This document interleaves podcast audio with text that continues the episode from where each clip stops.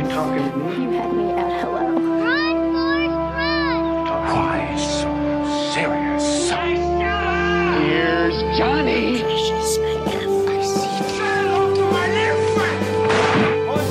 Vive el cine en primer plano. Bienvenidos a el cierre de temporada de Primer Plano, último programa del año en el que vamos a discutir, a recordar este año que, como veíamos en el último programa sobre los Golden Globes, fue un buen año para el cine. Me Claro. parece que hay años que son más flojos que otros. Este estuvo muy balanceado, hubo de todo. Y bueno, para eso es este programa, para recordar las 100 películas que vimos en el año o más o menos este y a discutirlas intentar ah, aquí ah, hacer una lista sin terminar rajando los, los pelos y- Es difícil, es Sí. difícil porque como que en la mente de todo el mundo siento que hay dos, dos listas realmente. O sea, Sí. es la lista de las que van a ganar, de las que son buenas, de las que... O sea, porque tú a veces te puede encantar una película que tú sabes que es una mala película, pero por X o Y te llega de cierta forma, ¿no? Entonces, siento que hay esas dos listas, como lo que a ti más te gustó personalmente, si lo podemos, digo que todo es personal y subjetivo, ¿verdad? Pero, y las que como que para premios y todo son las que podrían ganar. Entonces, ese es como el Exacto. debate donde como que las dos listas se pelean y... Sí, cuando ll- llenas el formato de los Oscars dices ay yo quiero que gane esta pero, va a ganar es- esta Esa Sí. es la eterna pelea, pero bueno. y ahorita ya nos estamos peleando nada más para ver si eh, Ok, ¿de cuáles vamos a hablar? ¿Las que se estrenaron en México en el año o las que son de producción de cierto año? Exacto. Ahorita y eso lo vamos a discutir. Primero que nada, gracias por estarnos escuchando. Claro. Yo soy Luis Alanís Soy Sandra Pineda. Yo soy Marisela Leal. y esto es el 2019 en, en películas.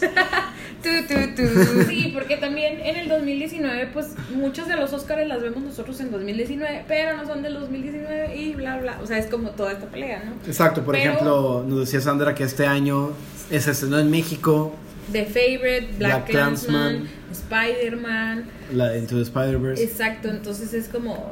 que realmente son de producción del año anterior para que pudieran haber entrado los Oscars este año, pero en México llegan después, entonces, entonces no sabemos cómo Entonces clasificarlos. Spider-Verse se estrenó este año. Primero de enero, creo. Guau. Porque yo lo que Sí. he hecho, que digo, un tip para los que sí son muy Estoy clavados. súper choqueada. Los que sí son, o sea, muy clavados, es- escuchas, podescuchas, o como se diga. Este, yo lo que hago es, estoy suscrita a la cartelera de Cinépolis.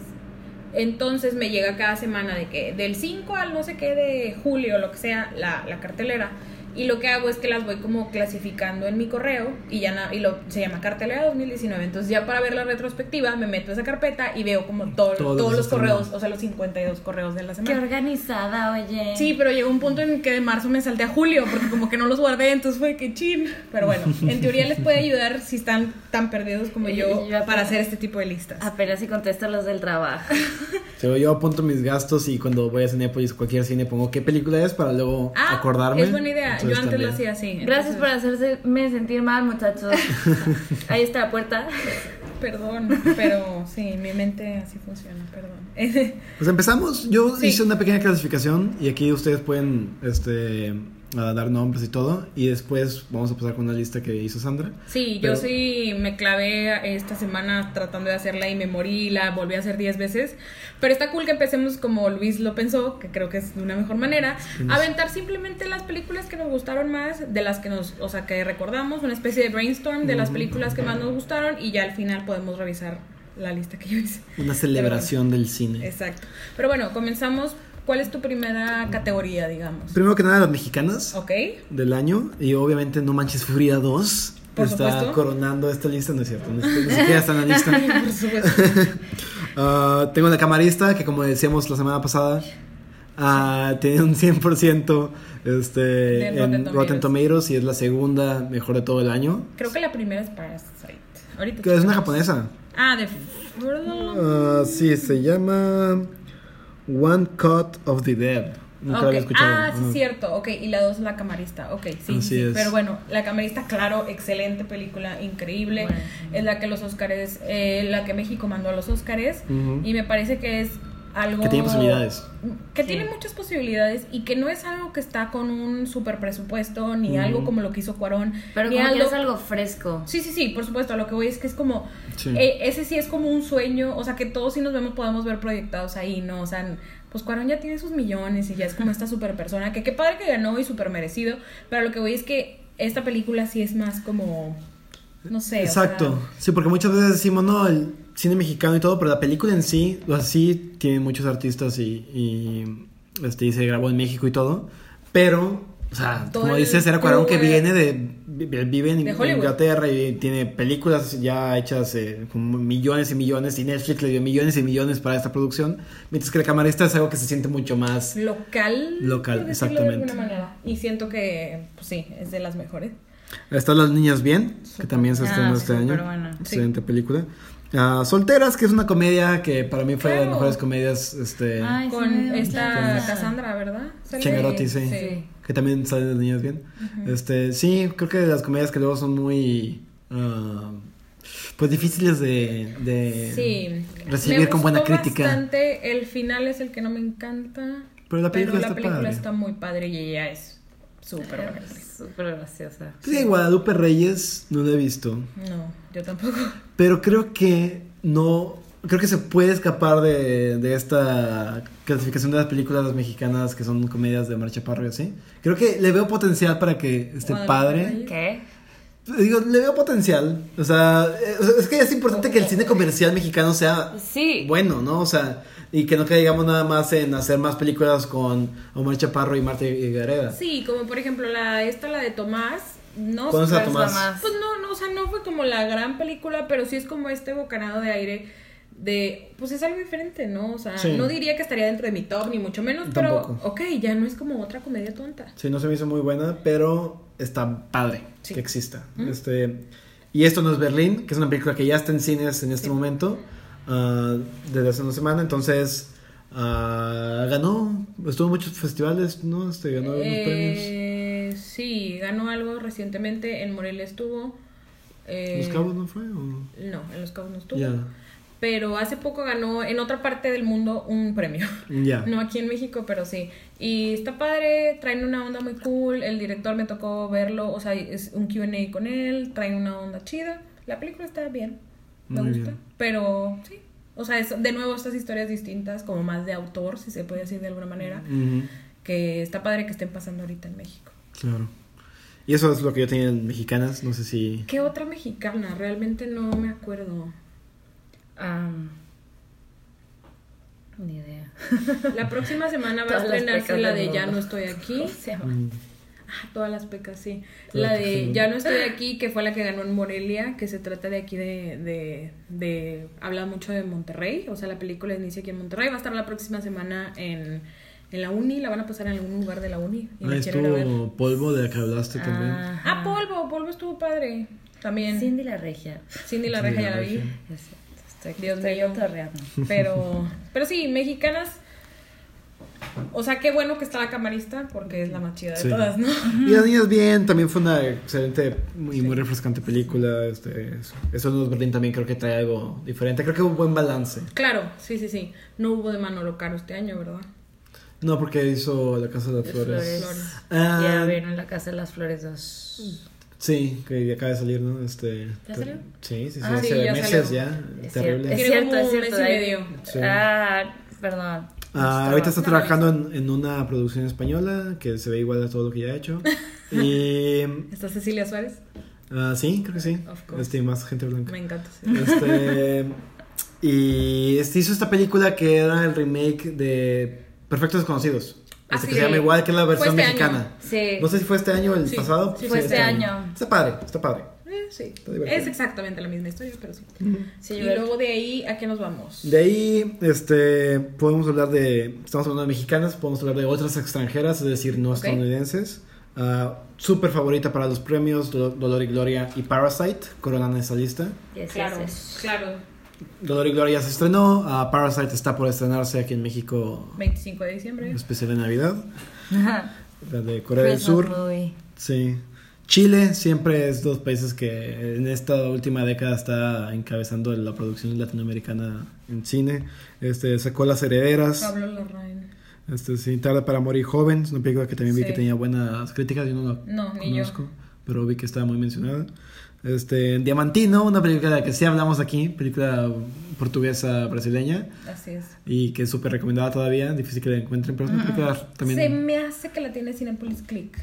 Muy bien, excelente. Estoy casi segura que sí. Pero de nuevo, Diamantino se estrenó hace como dos años y apenas llegó a México. Entonces, Pero, ah, pero también está en la lista de Rotten Tomatoes del año. Yo creo que se, su ah, el commercial run release, ajá, pudo haber sido este año. Sí, Diamantino es una gran película. Ya, porque igual películas también más chicas a veces se estrenan con mucho tiempo antes en festivales y tardan en En llegar a comercial, sí. Así es. Ah, el cuento de las comadrejas, una de las Uy. primeras películas que comentamos en este podcast. Fue en el segundo episodio. Ujú.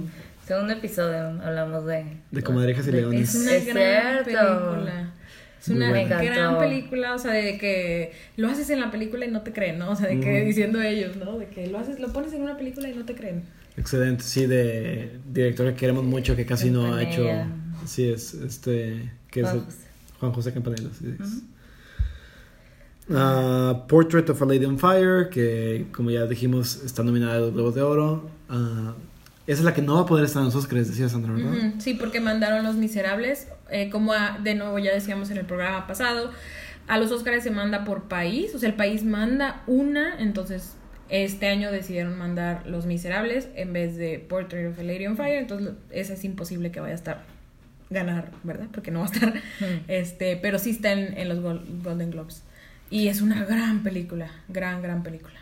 Y ahora, la siguiente película es también una, una francesa, pero que va a estar en. La vamos a recordar a esta artista en el In Memoriam de los Oscars, porque falleció Agnes Barda. Ah, ya sé. Ahorita en el cine, ahorita en Monterrey, está Barda by Agnes, que es una la película que ella hizo. La voy a ir a ver hoy. Este, Yo también, yo también quiero ir a verla hoy. Eh, sí, de hecho está, incluso se estrenó en Morelia, fue la hija de Agnes Barda Ah, a presentar la película y yo tuve chance de entrar un poquito a verla de Cleo de 5 a 9. Mm. Entonces, pero para la de eh, este documental, que es un documental, ya no había boletos, obviamente, entonces me quedé con ganas de ir a ver.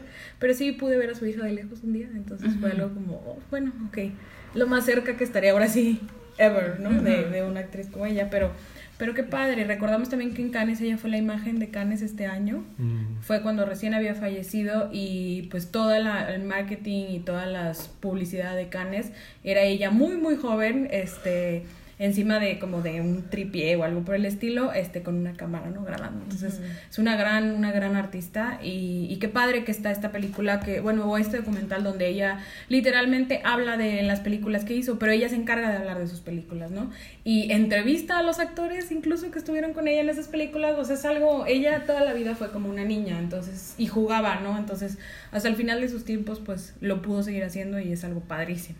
Y recientemente salió también la de Faces Places, sí que estuvo nominada a los Oscars, no sé si este año o el año pasado. pasado creo Que también pues, es un trabajo documental de ella bien, bien divertido, muy padre. Entonces también recomendada por si la quieren ver, luego Así encuentran. es. Ah, es adorable nada más de verla. Sí claro es, un- es una niña Tiene una niña muy viejita. sí Y con el pelo raro Este, y antes de hablar ahora del resto de películas que salieron en el año, ah, quiero para, para hablar de las películas que no han salido en México, pero que en el mundo se consideran películas del 2019, Ok. porque se estrenaron en, ya sea en Estados Unidos o en otras partes. Ah, rápidamente, pues ya mencionamos Parasite, ah, The Lighthouse, que en México llega el primero de, de enero. Bacurau, esa película brasileña que también estuvo en Cannes y ganó, me, me parece que ah, el premio de jurado. Uncut James, la de Adam Sandler. Ah, Uncle James viene el 31 de enero creo De lo enero. vi ayer creo creo que la trae Caníbal va a tardar todavía. Justo para los Oscars entonces. sí Que a ver si le dan una nominación a Adam Sandler, que no se lo dieron en los Golden por Globes. favor los hermanos Abdi también Jojo Rabbit, que la estamos esperando. Honey Boy, que es la de Shia LaBeouf. Sí Y A Beautiful Day in the Neighborhood, que es Tom Hanks interpretando a Mr. Rogers. Sí, que creo, te digo, escuché por ahí que ya se medio estrenó, pero quién sabe. Así que manténganse atentos. Sí, así es. Pues creo que es un, o sea, a pesar de que haya películas que ya, o sea, ya hay muchas que ya se estrenaron, faltan bastantes para estrenarse también. O sea, en este caso creo que este año sí nos tocó que hubiera más ya estrenadas, todas las de Netflix, pero eh, pues todavía faltan unas muy buenas por ver, creo yo. Así y ya, es. ya vienen pronto. Sí, la Two Popes, por ejemplo, es una que se está estrenando ahora a fin de año, apenas, ¿no? Y pues Sí. Netflix soltó varias, digo, March Story salió ahora en diciembre también. Claro. Pero bueno. Seguimos con películas que sí vimos en este año, ya es la última clasificación. Ya unas menciones especiales. Tenemos a Detective Pikachu. ¡Sí! No la vi. Está la bien mejor cute. película, sí. Es, Ryan Reynolds está muy simpático. Está, está curioso ver a Ryan Reynolds en ese no Deadpool. O sea, siendo Ryan Reynolds pero versión para niños. Y el actor principal también lo hace muy bien, los Ajá. Pokémon son geniales. O sea, es una película que yo no esperaba tanto. No, sí. Y la fui a ver dos veces y yo nunca Ay, voy a ver no. una película a ver dos veces. Wow. Y las dos veces estaba igual de emocionado. Me encantó, la amé. Sí, está muy padre. Estaría en mi top 10 del año, definitivamente. Yo así me pasó cuando salió Big Hero 6. Ah, la, Big la fui a ver como 6 tres veces. Estaba así de que ya va a salir el DVD, o sea, lo anoté de que en mi agenda y todo, lo compré en preventa en Walmart. O sea, sí. Yeah. I feel you. Y eso que yo no soy así súper fan de Pokémon, que de hecho tengo amigos que son súper fan de Pokémon y están como, ¿qué así la película? ¿Y qué te pasa? Es la mejor película. Y... wow, increíble. Muy bien. Bueno, otra es Dora la exploradora, Sí. que wow, es- noté. esa sorprendió. Revelación, O sea, revelación. neta, ¿qué onda? Yo no me lo esperaba así de buena, la disfruté un chorro y fui ahí de señora solitaria a verla un día, un domingo a la una de la tarde ahí comiendo Es palomitas. una gran película. ¿Fuimos juntos? Bueno, sí, digo, no juntos, juntos, pero separados. Sí, nos encontramos en el cine. Así es. También está Booksmart. Súper divertida. Sí, el debut de, de directorial direc- de, de Olivia Wilde. Sí. Ah, cierto. Sí, que luego no hablamos de eso en el programa pasado, pero también hubo como este tema de que no había mujeres este directoras nominadas, pero pues realmente no sé. Pues Greta Gerwig ah, este, viene muy fuerte con Little Women, pero pues sí, Oh, igual no. fue la que pudo haber hecho falta. Este, y hubieron varias mujeres directoras este, con buenas producciones este año. Entonces sí, digo, es un tema Interesante. interesante. Pero Bookmarks definitivamente, o sea, es una película que te pones a carcajadas, o sea, es una gran, gran película con un buen tema, o sea, Sí. y que sí te deja pensar como mu- mucho cómo es como la adolescencia y todo esto que se pasa por la adolescencia. Y está bien padre, me las actrices son perfectas. Está buenísimo. sí. Es una película del, del 2019, o sea, realmente te muestra la época en la que estamos. Sí, literal. Y es un humor fresco, porque mucha gente dice de que, ay, ya no puedes hacer los chistes de antes porque sensibilidad, Yo ¿sí? creo que sí. Güey, Ay, como este el es comentario de realmente- este señor Ah, de cómico mexicano. Ah, que ya, porque ya no se pueden hacer chistes. Sí, que el dices, pues, feminismo está mejor. arruinando la comedia. y Yo, Para que eh, no Que vuelvas tú a no hacer sepas hacer chistes Sí. nuevos. Exacto, para que no vuelvas a hacer comedia en tu vida, mejor. No, qué bárbaro. O sea, ah, bueno. México mágico. ¿Qué otra mención tenemos? Tenemos a Mid-90s. La película, vimos Sí. ahorita de Benny Feldstein ahora de, la película de su hermano Jonah Hill. Que está en Amazon Prime, por si quieren verla. Sí, también película este, que muestra una época que no muchas veces se explora en el cine que son los noventas, entonces pues está realmente un buen retrato de Los Ángeles de esa época. No, y te sorprende él como director, ¿no? Claro, claro. Así es. tenemos Midsommar. Que Yo ahí quiero agregar una que no sé si la tengas, que también es como por esta onda de chistosa Booksmart, es la de Good Boys. Ah, Ah. Good me Boys. gustó Me encantó. Estuvo a punto de entrar en mi lista, pero no. no Wow. no. Sí, Good Boys está muy buena. A o mí sea- se me hizo bien, pero no se me hizo así como que... wow. No, o Ah, sea, yo estaba atacada en la Ya, risa. ya, ok. Es tu detective Pikachu. quería- Ajá, exacto. Sí, yo, yo quería llorar de risa en eso. O sea, es que aparte el burn que se echa de que your mother plagiarized her cookbook. Es que el niñito es Me- el negrito es lo Ah, sí. De Sí. que le cuenta todo, de que, ay, estás mintiendo, de que los papás no le creen. O sea, es lo máximo, es una gran película. Pero bueno, Y tiene a este niño que todos amamos. Jacob Tremblay. Así Sí, es. ay, Y chiquito. todo adorable diciendo maldiciones. es Ya como, sé, oh de, ay, sí. te castigaría, pero Y cuando so le da el cute. beso a la muñeca. Ay, no, es perfecto. Sí. En fin. Este, luego viene. Under the Silver Lake. No, antes Midsommar. Ah, Midsommar. Midsommar. Ah, es que. mm, Perdón, te sí, interrumpí. Sí, sí, no, te disculpa, te disculpa. Teníamos a Midsommar. Midsommar. Midsommar. Midsommar. Bien, es una buena película rara. Sí, chida, no, es. Definitivamente una de lo mejor que nos trajo A24, que nos trajo siempre joyas, Claro. pero esto es definitivamente también de lo que mejor se comercializó y que impactó a más gente. Yo creo que está muy bien, es un muy buen trabajo. Claro. Para los que les gustan los creepy. Después Under the Silver Lake, que también estuvo en Cannes. Y Sí. fue de las primeras que llegó a, a- a México. Y yo no la fui a ver.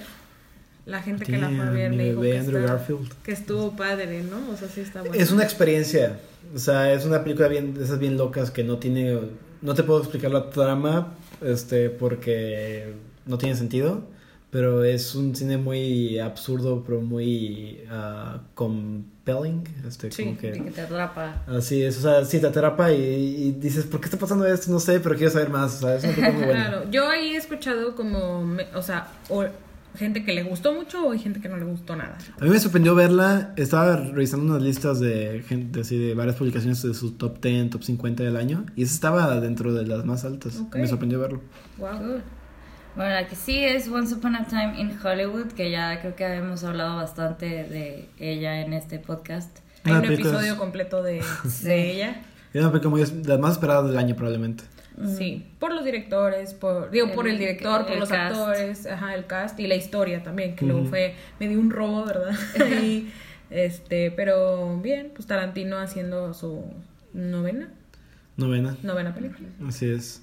También tenemos una de las que, bueno, yo creo que es una revelación del año Hustlers con, Claro. con J-Lo que pues sí sorprendió un chorro. También Aquafina, sí es Aquafina, ¿verdad? Ay, No, no, no, es Aquafina. Esta Ay, ¿cómo se llama? Es la de... Segunda serie, ¿no? Esta- Sí. No es like Pues, Crazy Rich Asians. no. No. Ah, I feel so bad right now. La amiga de J-Lo en la película. Sí, pero ¿cómo se llama No la actriz? Eh, creo que ambas la hacen muy bien. Obviamente J-Lo se lleva la película, o sea, nos demuestra que además de estar guapa, eh, que tiene un cuerpazo, puede actuar y hacerlo muy bien. Y creo que la historia es muy interesante, o sea, darnos cuenta que toda la, todos los repercusiones o todos los problemas que tuvo este gran problema que, que hubo en Estados Unidos para allá del 2007-2008 y, y pues sí, o sea, a mí me sorprendió realmente que dices, bueno, pues hasta las ah, strippers sí, les sí. pegó eso porque... ¿Qué pasó? Hasta las strippers, o sea, hasta el negocio de strippers les pegó esto, por, obviamente pues porque la gente que tenía dinero para ir a esos lugares ya dejó de ir, ¿no? Entonces... Sí, no, es una excelente película, este, igual una revelación y como decíamos el programa pasado, J-Lo se la roba y a ver si, si se lleva el, el Golden Globe. Así es. Luego sigue Constance Wu era el nombre que Constance estaba buscando. Wu. ¡Ah! Sorry. Eh, lo sigue Rocketman, que también ya le eché muchas flores a Bebito Taron Edgerton. Sí, también otra gran película. Luego tenemos Spider-Man Far From Home. De las películas más taquilleras del año, este, igual ahorita podemos también... Que tú saliste fangirleando super machín. Sí, sí, sí, yo fui fan, fui fan, o sea, para las películas de superhéroes para mí es de las mejores que he visto, este, y salió por el verano de este año, o sea, para mí fue de lo mejor. Es- sí, pu- estuvo padre, yo no me encantó tanto, pero sí, es muy chistosa, eso sí. Mm, sí. O sea, me gustó mucho la comedia que manejó. Exacto, es un humor muy fresco, también muy moderno y muy acorde a los personajes, y no como los demás chistes de The Avengers que son medio Ah, forzados. sí. Tontos, ajá. Completamente forzados. Luego tenemos el bebé, el otro bebé de Jordan Peele, Us, que también se me hizo, se me hizo cool, me gustó. No me dio miedo, pero... No, eh, creo que es mejor Knives Out. Digo Knives Out. Este, es que Out. leí la que sigue, perdón. Get Out. eh, No, por mucho. pero por esta es una buena película. eh, esta chava creo que lo hizo bien. La historia está interesante. Esta chava es Lupita Nyong'o. Lupita Nyong'o. Eh, ah, feliz día, ¿verdad? A Lupita Nyong'o ayer fue 12 de diciembre. Yeah. Hace una semana, fue 12 de diciembre. Perdón, hace una semana, lo estoy descubriendo. Pero felicidades a ella. Sí. Mexicana, obviamente, representando a Claro, mexicanísima la Lupita. Este, pero sí, está padre. Yo, a mí no me gustó Oz. Este, no, sea- no fue una película que haya disfrutado. Sé que mucha gente le, le llamó la atención. a mí se me hizo una película más, con buenos, A mí buena me gustaron actriz. las teorías de conspiración que había alrededor de la película, así de que es que esto del niño y- era por esto del no sé qué y Lupita Nyong'o no sé cuánto, o sea, sí. Sí. Pero estuvo, estuvo padre. Y luego ya por último en las menciones especiales tenemos a Knives Out. Sí, que también ya habíamos hablado de ella en episodios pasados. Y pues es una película que tiene un, un ensemble, un, un cast muy padre, con muchos muy buenos actores, pero que por lo mismo, pues, ¿qué tanto tiempo en pantalla le puedes dar a cada uno? ¿no? Entonces ahí es con Jamie Lee Curtis, a mí me gustaría haberla, haberla visto muchísimo Sí. más, por ejemplo, y, y, pues obviamente queda corta porque pues tendría que ser una película de cinco horas para poder mostrar a todos. Y ya no funcionaría. Obviamente. Entonces, no, la película está muy bien hecha. O sea, está muy bien hecha, está muy padre, se, te, te entretiene y ya. O sea, creo Sí. que es lo, lo mejor que Hollywood puede ofrecer. O sea, Exacto. para entretener. Ah, It, número- capítulo 2, es uno que no está aquí, que digo, yo cre- creo que era muy esperada. A mí me gustó mucho la 1, y la segunda, super me. Ad Astra. Me- Ah, Ad Astra también. También. A mí no me gustó tanto Ad Astra. Yo no la vi. Eh, Se me hizo painfully long, o sea... High Life, también una película que mencionamos en esta. en Ford este contra. Ferrari también. Ford Contra. Ferrari. Buena película, sí es buena. Me gustó. Hay películas, aquí es una separación de las de Netflix, porque hemos hablado mucho ya de que Netflix realmente entró al juego este año con Dolemite is My Name, que ya la mencionamos, mencionamos Marriage Story, The Irishman y The King. The King está padre, no va a estar en los premios, pero son grandes, grandes producciones que, que Netflix ha metido Sí, en la industria. Donde echó los billetes ahí ¿no? este Así año. es. Además de The Crown. Sí, hablando de billetes, mención rápido de lo más ¿Taquillero? taquillero del- año. Avengers Endgame, no nada más del año, Ugh. sino de la historia. Este, Of course. ah, El Rey León, número 2. Este es en taquilla internacional, mundial. Ok. El Rey León, ah, Spider-Man Far From Home, Far From Home, el número 3. Capitán Marvel, número 4. Toy Story, número 5. Todas estas cinco películas Superhéroes. Disney. Disney, Disney. tiene las cinco películas más taquilleras de- del año. Sorpresa para nada. Joker número 6, Aladdin número 7, Frozen 2 número Ay, 8. no, ya, Y sacas que. Frozen tiene como un día de haberse estrenado, o sea, y ya está ahí. Pues sí, pero ¿cuánto huerco no hay en el mundo? O sea... Rápidos y Furiosos, Hobbs and Show, ugh. la número 9. No he visto de que la mitad de las que estás diciendo. Y, y el- más de la mitad son de de Disney. La 10 y la 11 son películas chinas que pues China vende mucho, ¿no? Este, tanto que solamente de- con de- sus propias ventas están en el top mundial. Cómo entrenar a tu, a tu dragón, este, Detective Pikachu número 17. Aquí la gente la gente está en lo correcto por primera vez. Y Debería estar más arriba. Así es. Once Upon a Time in Hollywood es la 21. Oz es la 26. Esto a nivel mundial. A nivel de Estados Unidos, Oz es la número 10, que es algo que habíamos mencionado ya hace varios programas. Que es de las pocas películas taquilleras que tienen una historia original. Todas las demás son o remakes o secuelas. ¿Qué te puedo decir? Ya basta. Es, es interesante, o sea, y justo viene muy, o sea, como que Irishman haberse estrenado hace poco y que a Scorsese le hayan preguntado esto y que luego haya sacado esta carta, o sea, como que viene muy ad hoc este, con, con todo esto, ¿no? De, de cómo, pues, cómo ahora es la industria y es muy distinta a lo que él conocía, ¿no? A lo que él conoce como cine, ¿no? Así es. Y algo muy interesante va a ser cómo metes a las películas de Netflix en estas listas de, de box office. Porque obviamente no entra porque No, nunca van a entrar. Exacto, pero entonces igual va, va- se va a inventar algo nuevo como que manera Yo creo que de... sí, o sea, o a lo, o a lo de mejor ya medir. no va a dejar de importar eso, o sea... Digo, sí, está cambiando la industria completamente, entonces va a ser interesante en ese aspecto. Sí, también. o como social media buzz o algo por el Mm. estilo, no sé. Sí. Hay un dato por ahí también, la medida de cuánta gente que empezó a reproducir la película se quedó Se hasta queda el final. al final. Ajá, sí. Creo que el número de, de Irishman creo que era como el 17%, Sí, era o súper 15%. no, como poquito. cinco. Es- ¿Como Está, cinco? está pesadísima. O Pero- sea, yo si no la veía en el cine no la acababa. Pero es que, ¿sabes? También es difícil, o sea, Claro. Porque estaba escuchando otro podcast donde decían, bueno, yo la fui a ver en, en, en el cine, ¿no? Entonces ya, yo ya la vi, o sea, y Netflix no va a contar ese punto de que yo ya la vi, ¿no? En otra parte.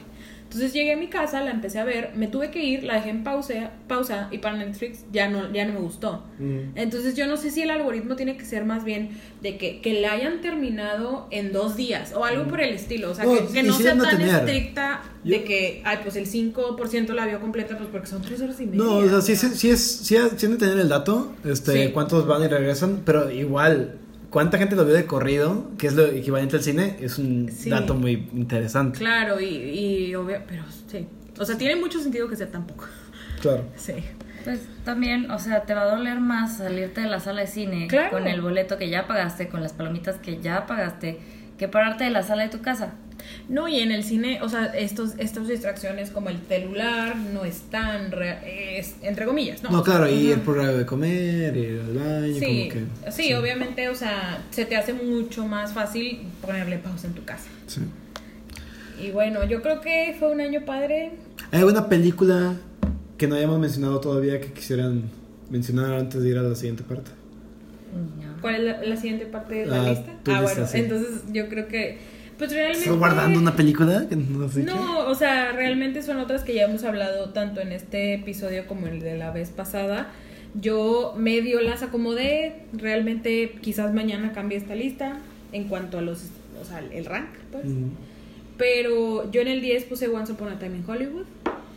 Sí entraría dentro de mis favoritas. ¿Entraría en- dentro de tu top 10? Vamos a hacer esto, tú lo dices y Ah, yo No creo que- tenemos un top 10, pero Yo, yo creo que no. Yo también. Entonces se me hizo... meh. yo tampoco la pondría. O sea, estuvo, fue una buena película, pero no, des- no destaca Sí. tanto. Bueno, de ahí yo puse a Marriage Story. Definitivamente sí, Sí. y la pondría más alto. Sí, sí. Es que cada vez la volví a ver dos veces más. Y me doy cuenta, o sea, yo me di, y de nuevo, esta, esta es mi lista de lo que me gustó más, no de que lo que creo que ganaría y bla, bla, No, bla. no. Pero esta película como que solamente me dio las actuaciones. O sea, y hay otras que como que los temas me, me parecen más interesantes, por eso están más arriba. Bueno, Ok. ya vi O sea, que... mm, válido. mm, ok. Y luego Vale. de No puedo decir que no te voy a juzgar, pero... no sé. Pero ya está la puerta. De ahí está Joker. Arriba de Marriage Story, wow. Ok, Increíble. sí, no. Ok, Ok. ok. Y luego de ahí está Dolor y Gloria. Ok. También estaría más arriba en mi lista. Y luego está Two Popes.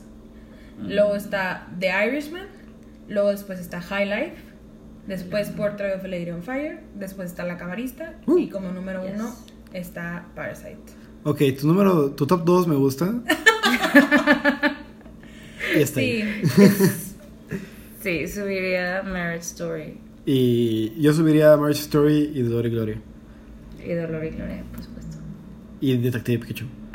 Entre Entra ahí así, sería mi número 10. eh, Yo hubiera puesto el cuento de las comadrejas. También pues, puede estar por ahí. Ah, y como decíamos, hay películas que estarán en nuestra lista de 2020, pero que para el mundo son del 2019, y- o por lo menos Estados Unidos. Así es. Este, como The Lighthouse, que ya pasará a estrenar. Sí, justo y- aquí arriba puse The Lighthouse y Uncut Gems, que son dos que no he podido ver. Pues no, o sea, no ha, no ha habido manera de verlas. Joy Rabbit. Y Jojo Rabbit también, que por acá anda, este, que probablemente entrarían y ya no sé ahí qué haría. Si, Sí. si las hubiera visto ahora sí no sabría qué hacer. Probablemente no sería un top 10, sería un top 15 o algo por el estilo. Yeah. Pero sí, esta es mi lista, realmente tiene mucho que ver con las historias que ahora me gusta más ver en el cine. Pero pero sí, mucho de una que otra aquí estarían en mi lista de la década, probablemente. ¿Qué es lo que queremos hacer la próxima semana? Bueno, no. No la próxima semana. La próxima temporada. Este, queremos hacer esa lista, ¿no? Así es, porque eso se- sí está bien difícil. Sí, es, esa, esa está cañón. Se termina el año y se termina la década. Que mucha gente, este, muy. Ay, de que, que entra en los tecnicismos todo esto, como mi novio, saludos. Este. Pero es gente muy de que no, la década va- empieza del 1 y termina en el 0, entonces empezó en el 2011 y va a terminar en el, 2000, en el diciembre de 2020. Entonces como Sí, que, porque no hay un mm, año cero. Exacto, bla, bla, empezamos bla. a contar en el 1. Pero es un tecnicismo. o Pero sea, decimos 80, 70, así que... Sí, o sea, no puedes decir que las películas del 99, digo, más bien del 90, son de una época anterior. Así o sea, es. 80. exacto. Vemos el primer número y decimos, es- son todos familia. Y Así ya. que, ya. Pero sí, esas serían entonces las películas que más nos llamaron la atención, que más nos gustaron. Creo de nuevo que es un súper buen año. Fue un súper buen año. Y pues ojalá y que el siguiente sea igual de bueno. Sí, muchas películas que faltan. Digo, pues, me faltó también decir la, la vida invisible, la vida invisible también brasileña que estuvo en, en Cannes, ganó Sí. una cierta mirada. Este, entonces, hay muchas películas que, que no han llegado y, y sí, un año muy chido en el cine. Así es. Y bueno, ¿algo más que quisieran decir? Síganos en redes sociales. Además de las redes sociales. Feliz año nuevo. Sí, felici- felices fiestas en general. felices Nos vemos muy pronto, en unas semanas de regreso estaremos aquí para que pues hablar de otra vez cine, de lo que nos gusta ver todos los, todas las semanas que estamos. Que de hecho, justo ayer me hicieron la pregunta de ¿cuántas veces a la semana vas al cine? Uy. Y yo, Me da pena contestar. pues como tres o cuatro. Y de que todos, ¿qué? Así de que, ¿cómo? No puede ser. Y yo, pues sí, o sea, entre semana voy unas dos.